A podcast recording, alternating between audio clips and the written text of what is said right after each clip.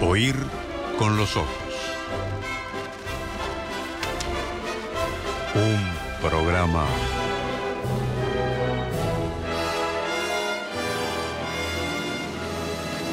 bajo los efectos de la lectura.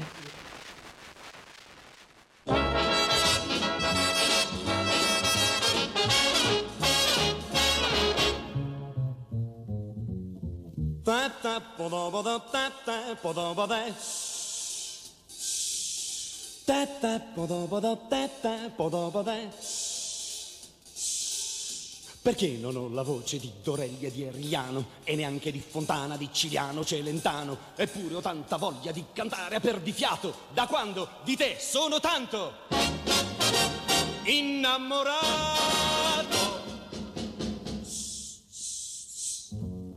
Canto anche se sono stonato perché En oír con los ojos la crónica de Natalia Marate- Maratero. ¿Cómo se llama? Eh, Mardero, diciamo en el, en el norte.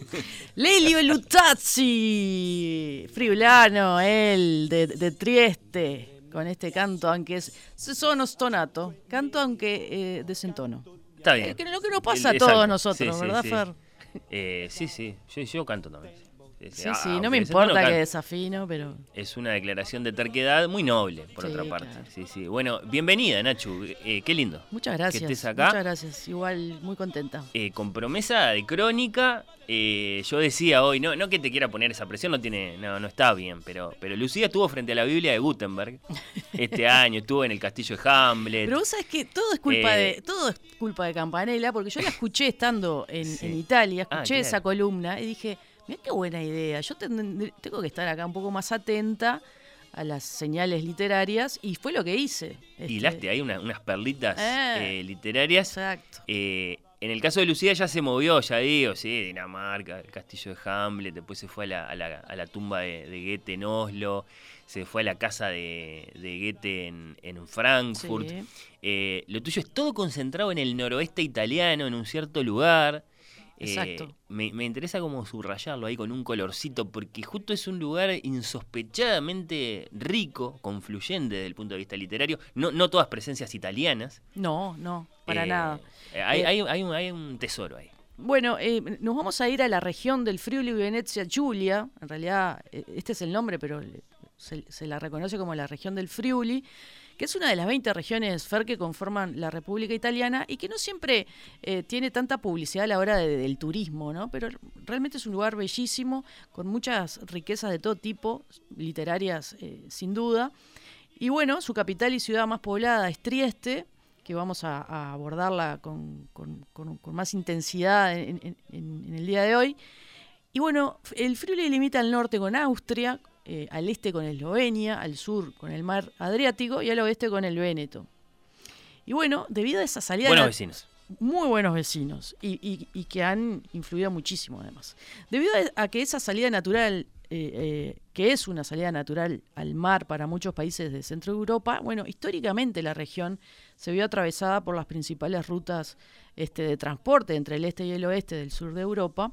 Y entonces la historia es larguísima. Los romanos, los celtas, los lombardos, los eslavos, bueno, han dejado su huella por allí. De hecho, ves este, eh, eh, en la arquitectura mucho, mucho legado en, en- ese sentido.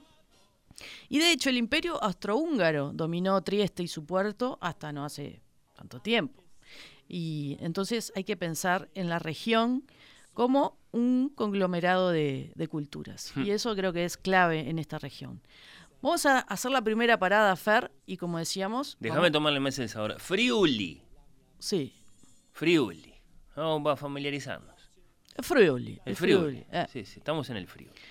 Vamos a Trieste, la primera parada, que es su, su ciudad eh, capital. Y como dijo Scipio Slataper, eh, escritor que murió a los 27 años en la Primera Guerra Mundial, en su Il mio Carso, esa autobiografía lírica, dijo Slataper, amamos a Trieste por el alma atormentada que nos ha dado. Debe ser por el viento, yo creo, porque es una ciudad que tiene el Siroco y el Bora. Oh, Pero es una ciudad, Fer, Saludos para Vivaldi.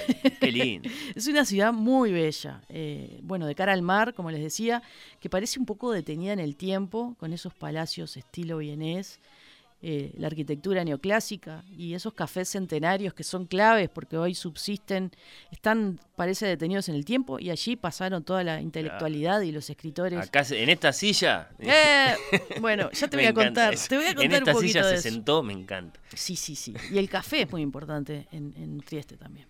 Bueno, como te decía, suele convertirse en noticia durante los, los días del Siroco, que es ese viento del sur, y del Bora, que a, que a su vez es un viento frío continental de mucha fuerza, que supera los 100 kilómetros por hora.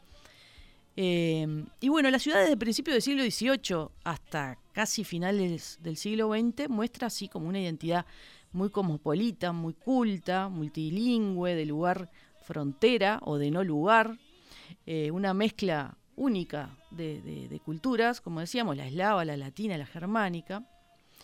Y bueno, hasta principios del siglo XX ha tenido mucho movimiento. Cuando terminó la, la- la Segunda Guerra, Tito y los partisanos de Yugoslavia ocuparon la ciudad, pero solo durante 40 días, hasta que los aliados los obligaron a retirar las tropas. En el 47, por resolución del Consejo de Seguridad de Naciones Unidas, pasa a ser territorio libre de Trieste.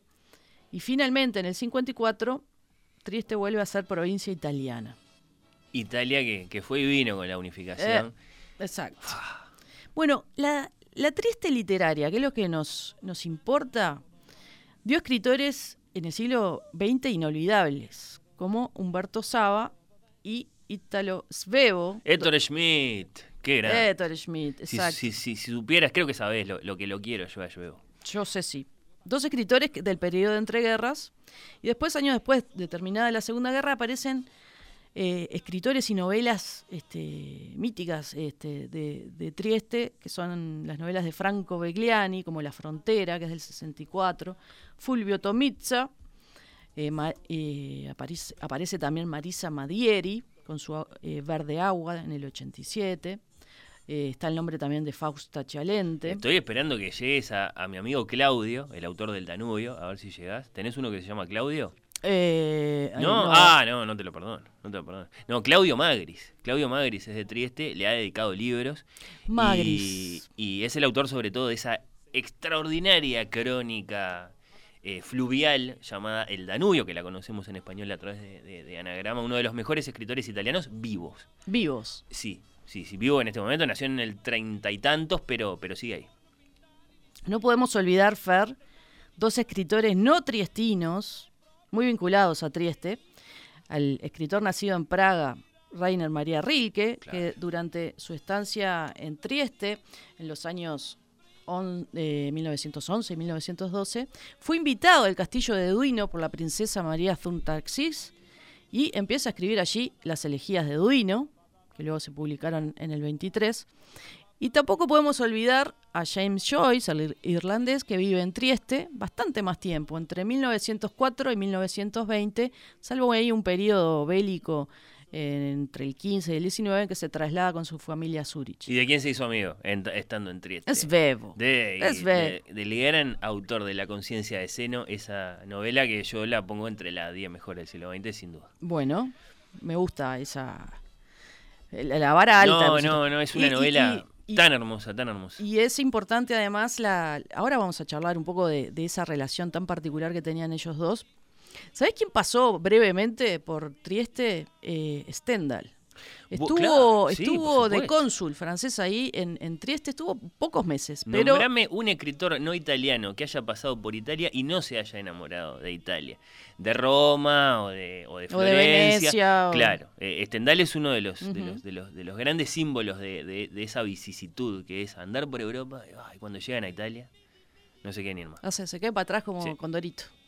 Italo Svevo, como tú dijiste, Ettore Schmidt, bueno, es uno de los escritores triestinos más importantes, eh, o de italianos. Y vos sabés que él eh, tuvo mucho trabajo para, para, para hacerse un nombre dentro Sí, de las sí, letras, sí. para hacerse conocido. Él trabajaba en realidad en la cristalería familiar o en la pinturería del suegro, o estaba encargado de la correspondencia en, en un banco. Y a menudo hablaba de literatura con un profesor de inglés que tenía en la Berlitz, que se llamaba James Joyce, el profe. Un curioso personaje. Sí. Y él ya había escrito y había publicado dos libros que la verdad no tuvieron demasiada repercusión. La historia de Bombeck y de la Bella Muchacha. Eh, y Sí. después de la guerra escribe, como vos decías, La conciencia del seno, que trata, bueno, de un, hom- un hombre este, maduro, porque por consejo de su psicoanalista escribe el- eh, los recuerdos de su vida para tratar de comprenderla. Svevo estaba muy interesado con, con- con las, eh, con el psicoanálisis, con la psicología. Exacto. Te añado un detallecito que es fundamental para que uno entienda por qué vale la pena leer este libro. Eh, el- el- el- es un mísero comienzo el que tiene la conciencia de seno. Mm. Eh, eso, eso de comprender su vida viene después. Él intenta- empieza a escribir para dejar de fumar. Mira vos, Para dejar de fumar. El psicoanalista, vos querés dejar de fumar, empezá a escribir sobre tu vida. claro. Eh, Schwebo después igual le escribe un libro que es un elogio de fumar, un libro que básicamente de- del que no, no deberíamos hablar en este momento porque van, van a venir y nos van a prohibir, pero pero pero pero eh, fue, fue una cosa muy importante en su vida el cigarrillo. Sí, y él, y él este, estaba, eh, eh, bueno, eh, leía Freud y tradujo cosas, este, bueno, estaba muy, muy involucrado en el tema. Y el libro se publica en Bolonia finalmente, pero bueno, quedó un poco ahí. Y él se lo da a su amigo eh, Joyce, y bueno, a Joyce le gusta y lo traduce al francés, y después se lo envía a dos críticos franceses que conoce. Y mientras tanto, un librero de Trieste también envía la novela a, a Eugenio Montale, un crítico suyo que escribe una crítica bastante Famoso, elogiosa, grande. exacto, en una revista de Milán. Eso es como cuando Fitzgerald saca el Gatsby y T.S. Eliot dice esta es la mejor novela americana Bueno, contemporánea. El, el elogio de Montal era muy determinante. Es muy importante este, la ayuda de los amigos en, en estos casos. Y entonces, eh, finalmente, el triunfo de Svevo eh, no sucede en Trieste ni comienza en, en Trieste, sino en París. Y este, bueno, su éxito literario lo, lo vive poco tiempo porque eh, termina atropellado por un auto. Pobre Svevo. Que ojo, perdón, Nati, vos, ah, vos hablás de mis amigos y es como que siento que te metiste. Eh, antes de La conciencia del seno, un- uno de esos libros que no conocía a nadie eh, era Senectud o Senilidad, si querés decirlo Senilidad. así. Eh, que no tiene nada de novela juvenil, inexperta o, o- o de taller, diríamos nosotros acá en Uruguay. Exacto. Eh, es una gran novela que, por ejemplo, ha sido editada en español por Acantilado. Sí, sí. Y, y también vale la pena conocerla, lo mismo que, que la conciencia de, de, de Seno o, los cuentos de él, está el, el corto viaje sentimental. Bueno. Eh, qué, qué gran escritor eh, trajiste, te lo agradezco mucho. De nada, Fer. Sabes que la, la esposa de, de Svevo escribió sobre la relación de estos dos amigos, Livia Veneziani, y, y des- y dice en uno de sus escritos: La admiración y la aprobación de Joyce fueron para Svevo un bálsamo milagroso para su profunda herida en el amor propio. Estaba muy dolido de que nadie le daba mucha bolilla a Svevo. Este, eh, y dice, solo entonces dejó de considerar sus novelas como errores de juventud. Sumergido en el veredicto negativo, su talento había permanecido sepultado en la tristeza del silencio, como solía decir. Y aquí que el amigo despertaba en él, y esta vez para siempre, al escritor. La guerra mundial debió separar, separarlos. Joyce se refugió en Zurich, trasladándose después a París. No regresó más a Trieste. Bueno, Tenía cosas que hacer en París. Eh, Tenía Joyce alguna que como otra publicar el libro más importante del siglo XX. Ponele, pero vamos a ahora a hablar de, de James justamente porque ese libro que termina publicando en París comienza a gestarse ¿dónde? Sí, en sí, Trieste. Sí, sí, sí. Mira, vos que hablabas mal de Joyce. ¿Viste? Eh, primero, un gran amigo. No, y- yo no hablaba y- mal No, de ¿cómo Joyce. que no? Sí, no, que este libro, esta novela no se puede leer. y esta otra peor, eh, la que viene después, Finnegan's Wake. Bueno. No, no, no, nunca dije eso. Eh, bueno, eh, en- llegar a, a Trieste es llegar también al territorio de James Joyce porque está muy presente él en la ciudad. Bueno, de hecho tiene una estatua preciosa ahí junto a un canal y, está el, el Museo James Joyce en Trieste. Eh, y bueno, eh, estuvo 16 años ligado a la ciudad, que puede ser poco o mucho según cómo se mire, pero fue sin duda una etapa de esplendor, de esplendor en el sentido este, creativo. Él llegó muy eh, jovencito, a los 22 años, junto a Nora, y, que tenía 20 años, su esposa, y bueno, se, se- se estaban este, escapando un poco de, de- la situación en, en Irlanda, podían haber este, elegido cualquier otro destino, pero bueno, triste en ese momento. Era realmente una, una ci- ciudad bastante at- atractiva, se había convertido como decíamos, en, en el mayor puerto del Adriático, estaba próspera, era un, un- un punto culto, eh, no tenía nada que envidiar a Milán o a Roma en cuanto a acontecimientos culturales. Bien los triestinos, eh, recordando con amor a Joyce, eh, haciéndole un, un monumento. No sé si los uruguayos no tenemos alguna deuda en ese sentido. Con algún autor que, que- que- que amó mucho el Uruguay, que pasó mucho por acá y, y- y al que no le dedicamos ni, ni una plaqueta. No, incluso No, con no, los, no- con los locales, no somos muy... Bueno, eh, a mí me llama la atención eh, allá el, el tema, bueno, como decíamos, el turismo, cómo está desarrollado, cuando, cómo eh, hay opciones para todos los gustos, pero además el turismo literario está muy muy desarrollado. De hecho, yo te traje acá como eh, mapitas que te muestran, por ejemplo, en Casarza, este, todos los puntos donde vivió, donde estuvo Pasolini. Es decir, este, vos podés, este, si estás interesado en, en- la literatura, eh, encontrar eh, en, las, en las ciudades, en, en el territorio, puntos eh, de interés. Y eso me parece que está genial y no hemos acá explotado mucho ese, esa beta. Vamos a hacerlo. Vamos a hacerlo.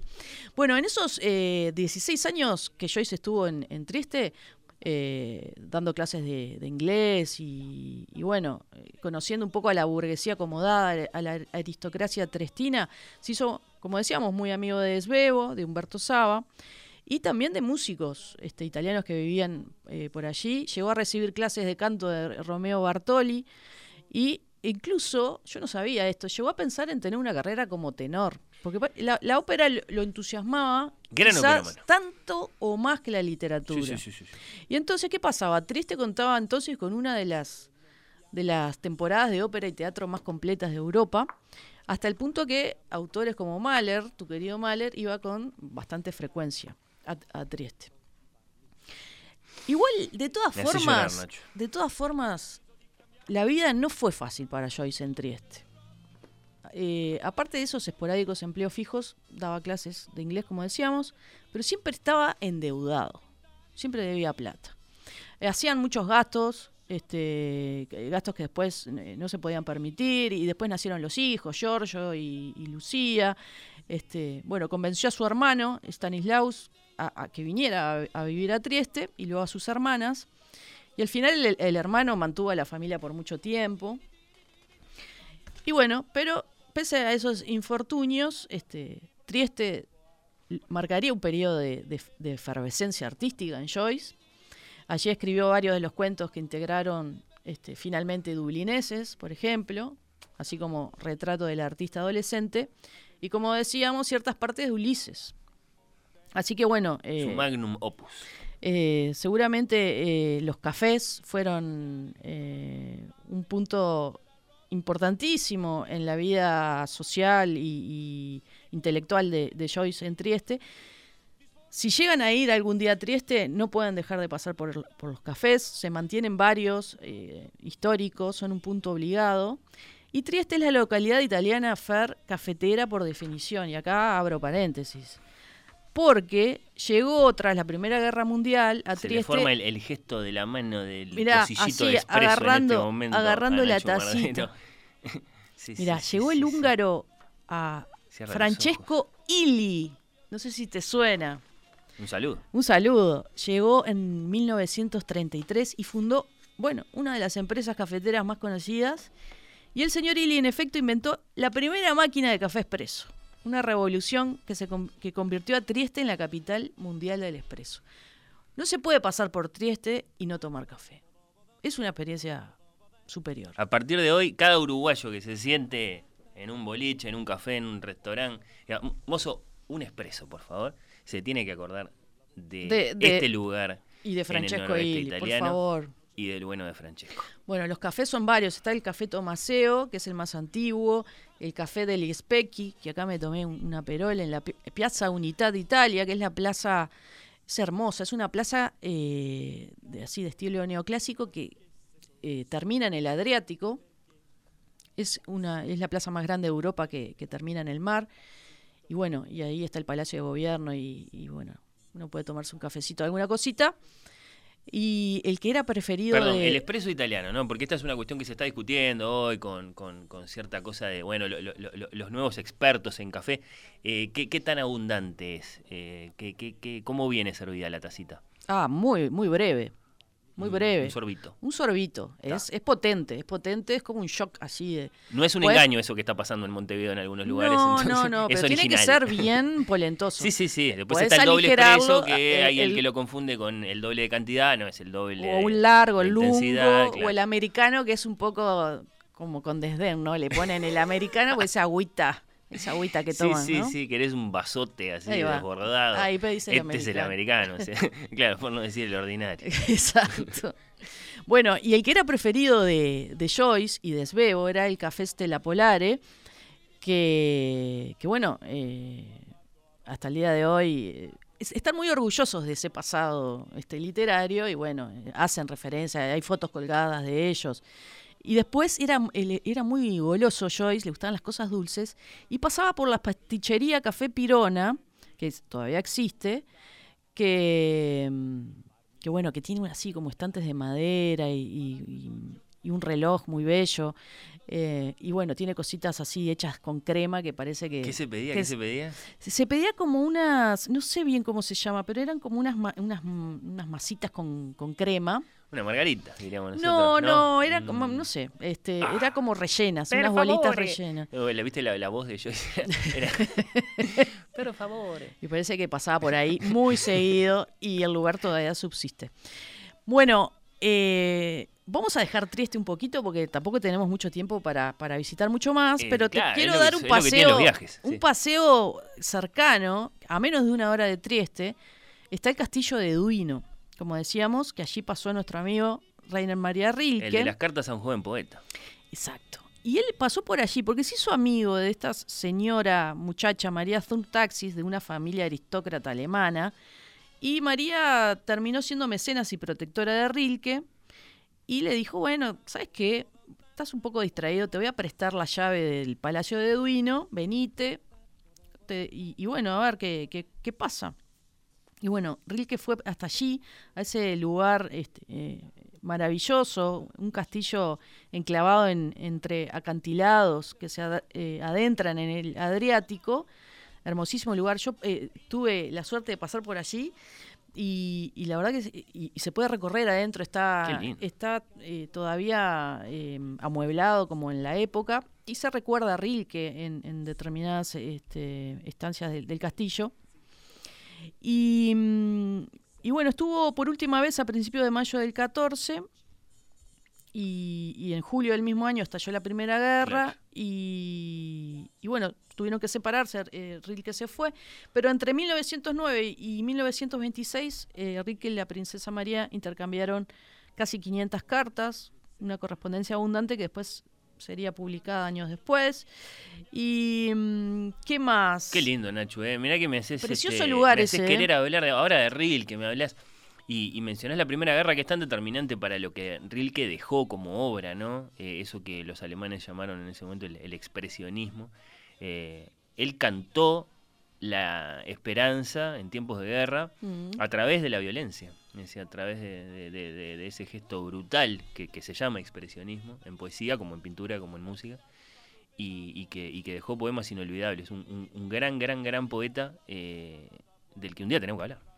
Sí, sin duda. Y cómo este, uno, uno no, no- no puede imaginar cómo estos, estos eh, personajes en algún momento estaban desanimados, con pocas Claro. ganas de escribir, y bueno, y esta- estos eh, mecenas que aparecían y bueno, les, les proporcionaban las condiciones idóneas para, el- para la creación, ¿no? Este, y bueno, y, y en esa localidad tan, tan bella este, logró eh, una obra que, que perdura en- en el tiempo. Un saludo para los mecenas, para los escritores Por favor, más eh, famosos que son amigos de los menos famosos. Mirá cómo llueve ahora, mirá, se largó a llover. Eh, con cierta claridad, sin embargo.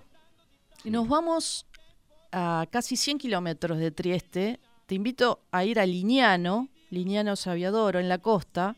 ¿Con quién nos vamos a encontrar ahí? Y bueno, pasó que en 1954 Ernest Hemingway llegó a Liñano.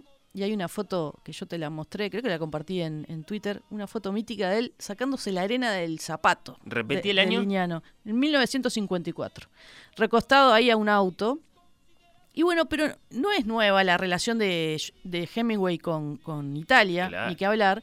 De hecho, habló del norte de Italia en su Adiós a las armas, en el que relataba parte, bueno, de su experiencia durante la Primera Guerra. A él le tocó ir al frente de batalla en la Primera Guerra como conductor de una ambulancia y lo mandaron a. Italia, justamente. Exacto. Este, allá estuvo y esa es la historia de, de Farewell to Arms. Otra hermosa novela que no sé si no entra en el top 10 de las del siglo XX. ¿eh? Podría estar, Me ¿cómo parece no? que sí, es hermosa. Y abro paréntesis para contarte que el tío Bruno, eh, un, un primo de mi papá, eh, fue extra en el rodaje de Adiós a las Armas.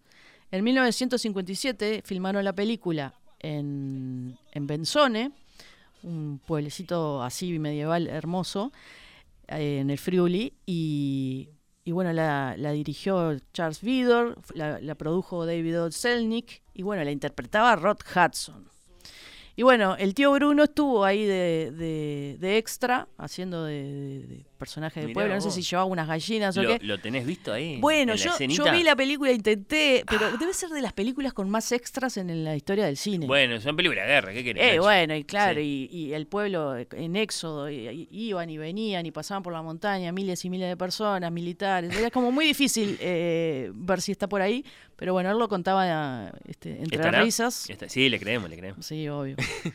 bueno, y también el territorio italiano fue retratado por Hemingway en la novela El otro lado del río y entre los árboles, que fue un poco también eh, fruto de esa relación que tuvo Hemingway con Adriana Ivanich, una, condes- una condesa de 19 años que conoció en la Tisana. Sin embargo, bueno, esta historia no la citó directamente en el Friuli, pero sí muy cerca, en Venecia. Y, y bueno, Venecia ya es un capítulo que, que daría para Eh, otra columna, Fer. Ya, sí, ya, ya sí. hablaremos Ya de los a escritores pensar comunes. En, en Vivaldi, en Henry James. Igual cuántos amigos, ¿eh? Eh, ya ya hemos, hemos juntado en el programa de hoy Stephen Fry, Kate Blanchett, parece? ahora Joyce, S. Bebo, Rilke, Hemingway. Los queremos mucho a todos. A todos, un besito a todos. Bueno, como te decía, Lignano es esta es- es- especie de localidad playera que, que visitó eh, Hemingway. Quedó encantado, dijo, pa, pero esto es Florida, es la Florida italiana. Y esa frase quedó en el lugar este, como algo, como un elogio. Ah, sí, ah, Sí. bueno, bien. Probablemente lo dijo por la vegetación este, silvestre que, que se encontraba con el Por agua. el calor que hace. Y en memoria de esa visita, en 1986, el municipio de Lignano creó el premio Hemingway, un concurso literario que se mantiene hasta el día de hoy. Y ellos están muy orgullosos de que eh, Hemingway haya pasado por, por sus arenas. ¿Viste? Vamos. Son, son, son, son, son Vamos, agradecidos. son Me gusta, agradecidos. me gusta. Nosotros no tenemos el premio. Iba, lo- iba a decir sí qué premio no tenemos nosotros. Pero bueno, está, dale. Casi no tenemos para, para, para internamente, eh, bueno, para los de afuera menos. Bueno, Casarza. Eh, Casarza de la Delicia está en la provincia de Pordenone, a 50 kilómetros de Lignano, nos alejamos un poquito al norte. Y acá es eh, donde encontramos, por ejemplo, en el cementerio de Casarza, a Pier Paolo Pasolini, que está junto a su mamá. Otro gigante. Porque la mamá de Pier Paolo Pasolini era de Casarza. Y de hecho él aprendió a hablar friulano, esta lengua de la región, eh, a través de su mamá. Poesías en Casarza, su primer poemario, está escrito en lengua friulana, que es de 1942, que es un libro precioso, que, que pasa así de, al principio es una- un lirismo así de escritura sí, sí, sencilla sí. y sin adornos. que- Juvenilísimo el libro de. Pasolini. habla de la tierra, del agua, del sol, de todo ese territorio que, que él eh, ama, y después se van poniendo los versos un poco más pesimistas y, y- y- y más secos y hablan de la extinción del humano. Poesías en Casarza. Eh, creo que se puede encontrar en, en español, es el, el librito precioso. Y bueno, Sí, sí. en el, el cementerio, que también lo, lo visité, eh, es chiquito, muy, muy agradable, eh, muy bien cuidado. Y allí, eh, entrando a la izquierda, este, está eh, la losa de, de Pasolini junto a su mamá.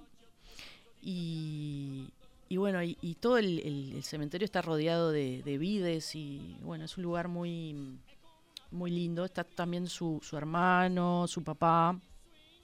Y bueno, es uno de los puntos en, en Casarza que, turísticos, digamos. Claro. Bueno, lo- y lo visitaste Y a Pasolini en su tumba en el año de su centenario, además, porque, Sí. porque había nacido en 1922. Pier Paolo Sí, Pasolini. igual yo cua- de la no fui esta vez al, al cementerio, fui hace un, un par de años. Este, pero es un, un- un lindo recorrido. Casarza es una zona sí, de viñedos y muy tranquila, muy lindo lugar. Y terminamos el recorrido, A Fernando. ver, ¿qué te guardaste para el final? a, a Yemona del Friuli, Yemona, a 45 kilómetros de Casarza y a 103 de Trieste, que es la tierra de los marderos, nada más y nada menos, de mi familia. Este, ¿Qué fue lo más rico que comiste en todo el viaje? Bueno, eso es difícil porque se come rico todo el tiempo, este, pero Dale, te tirame diría que el frico.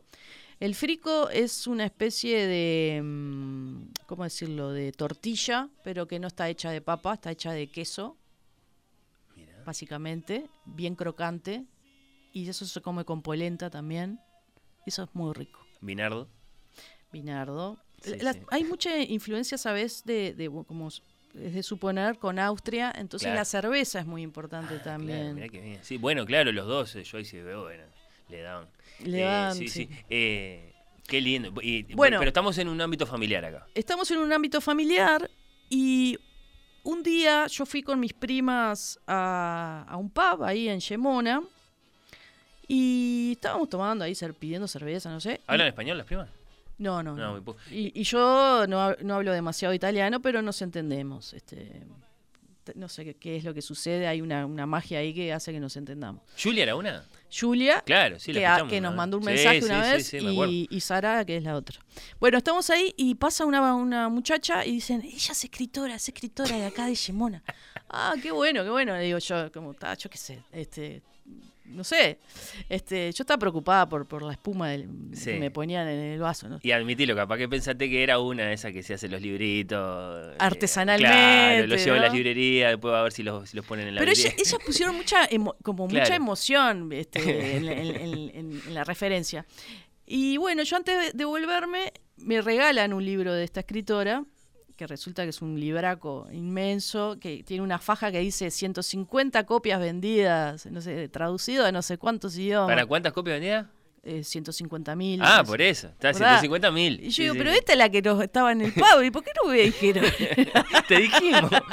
Dijo Julia, ¿cómo que no te dijimos? ¿Quién era? Era Hilaria Tutti. Sí. Hilaria Tutti. Hilaria Tutti es una escritora nacida en el 76 en Yemona del Friuli.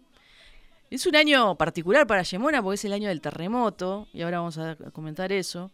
Hubo un terremoto muy grande en Yemona en el 76. Bueno, esta escritora se licenció en economía en realidad, este, apasionada también por la pintura, fue ilustradora en una pequeña editorial y debutó en la novela con el thriller Flores sobre el infierno, este lo estoy leyendo actualmente, que es de Alfaguara, en español, en 2009 lo editaron, así que se puede conseguir, que se publicó en Italia en el 2018 y la- arrasó, fue un éxito inmediato y se vendieron los derechos para la adaptación televisiva y se tradujo a 13 pa- en 13 países. En el 2021 hizo la secuela, que se llama La Virgen Negra, y quedó finalista de los premios Edgar. Y bueno, su personaje central en Ampliamente traducida al español, ¿eh? Ampliamente? Sí, sí, traducida. Sí, que, que quede dicho. Sí, sí, yo ya estoy leyendo en español Flores sobre el infierno, está buenísima. Alfaguara. Su personaje central es la comisaria Teresa Bataglia, que me encantó este personaje, que es una, una mujer que tiene más de 60 años, que es diabética, está media eh, con sobrepeso. Y bueno, es- este pe- personaje así un poco que se olvida de las cosas, está con poca memoria, intenta desentrañar una serie de crímenes. Pobre Improbable mujer. detective. No, Sí, sí, pero es sí. genial, es genial. Y bueno, y Hilaria Tutti sigue viviendo en Yemona, eh, ama eh, ese territorio de montaña, de, de llanuras, de lagos, de, de- de bosques. Y en este librillo también, que es un poquito así como de, de estos, de estos mm, folletos que te regalan en los locales de, de turismo, viste, que entras y averiguar cosas. Modesto pero primoroso cuaderno, ya vamos a compartir Pero es un cuadernito, un cuadernito muy lindo, Muy lindo. que se llama eh, Viajo- Viaje de los autores Friuli, Venecia, Giulia, dice Tierra de Escritores. Y bueno, cuenta un poco de escritores que han pasado por, por el Friuli y le, le han pedido a, a Hilaria Tutti que cuente un poquito sobre, sobre su tierra. Entonces ella, yo hice una traducción un poco Lindo, a lo me pampa, gusta, eh, pero, son las que me pero gustan. bueno. Originales, frescas. Dice, las montañas son la parte trasera de esta tierra. Un arco desde Carnia encierra el alto Friuli hasta que se funde en un abrazo en la meseta kárstica y se lanza al mar en forma de acantilados. Los mayores dicen que el perfil de los picos ha cambiado luego del terremoto del 76, Mm. como si el terremoto que asoló Friuli hubiese movido montañas.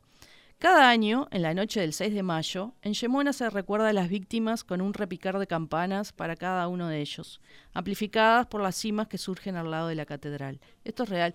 El, los 6 de mayo, que es el día del terremoto, eh, eh, las campanas de la catedral suenan eh, recordando a, esos casi mil muertos que hubo en, el, en el terremoto.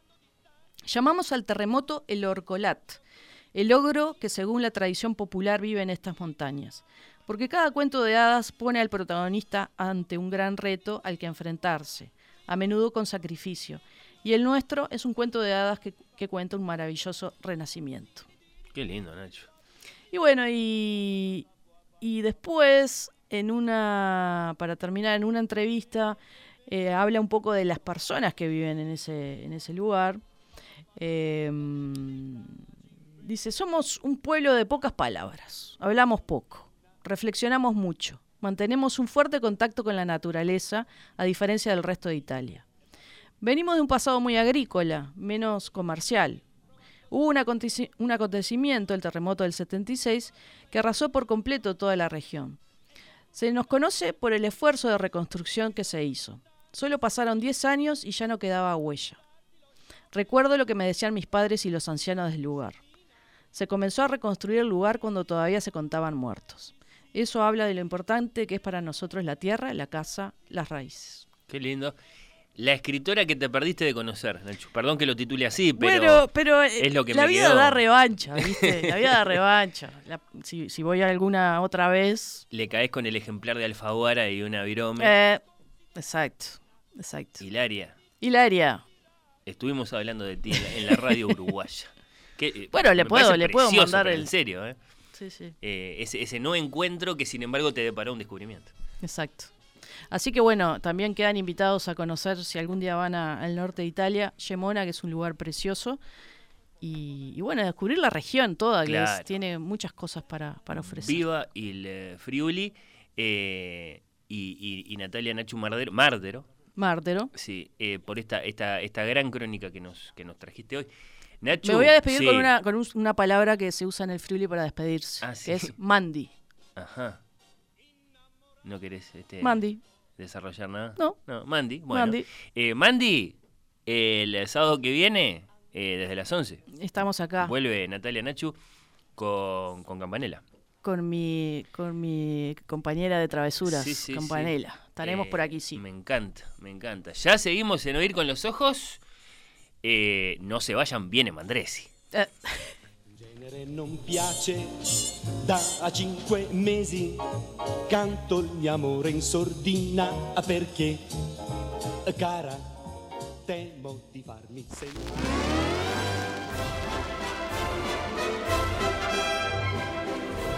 Oír con los ojos.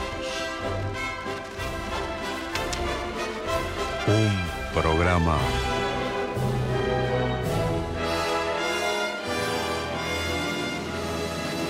Bajo los efectos de la lectura.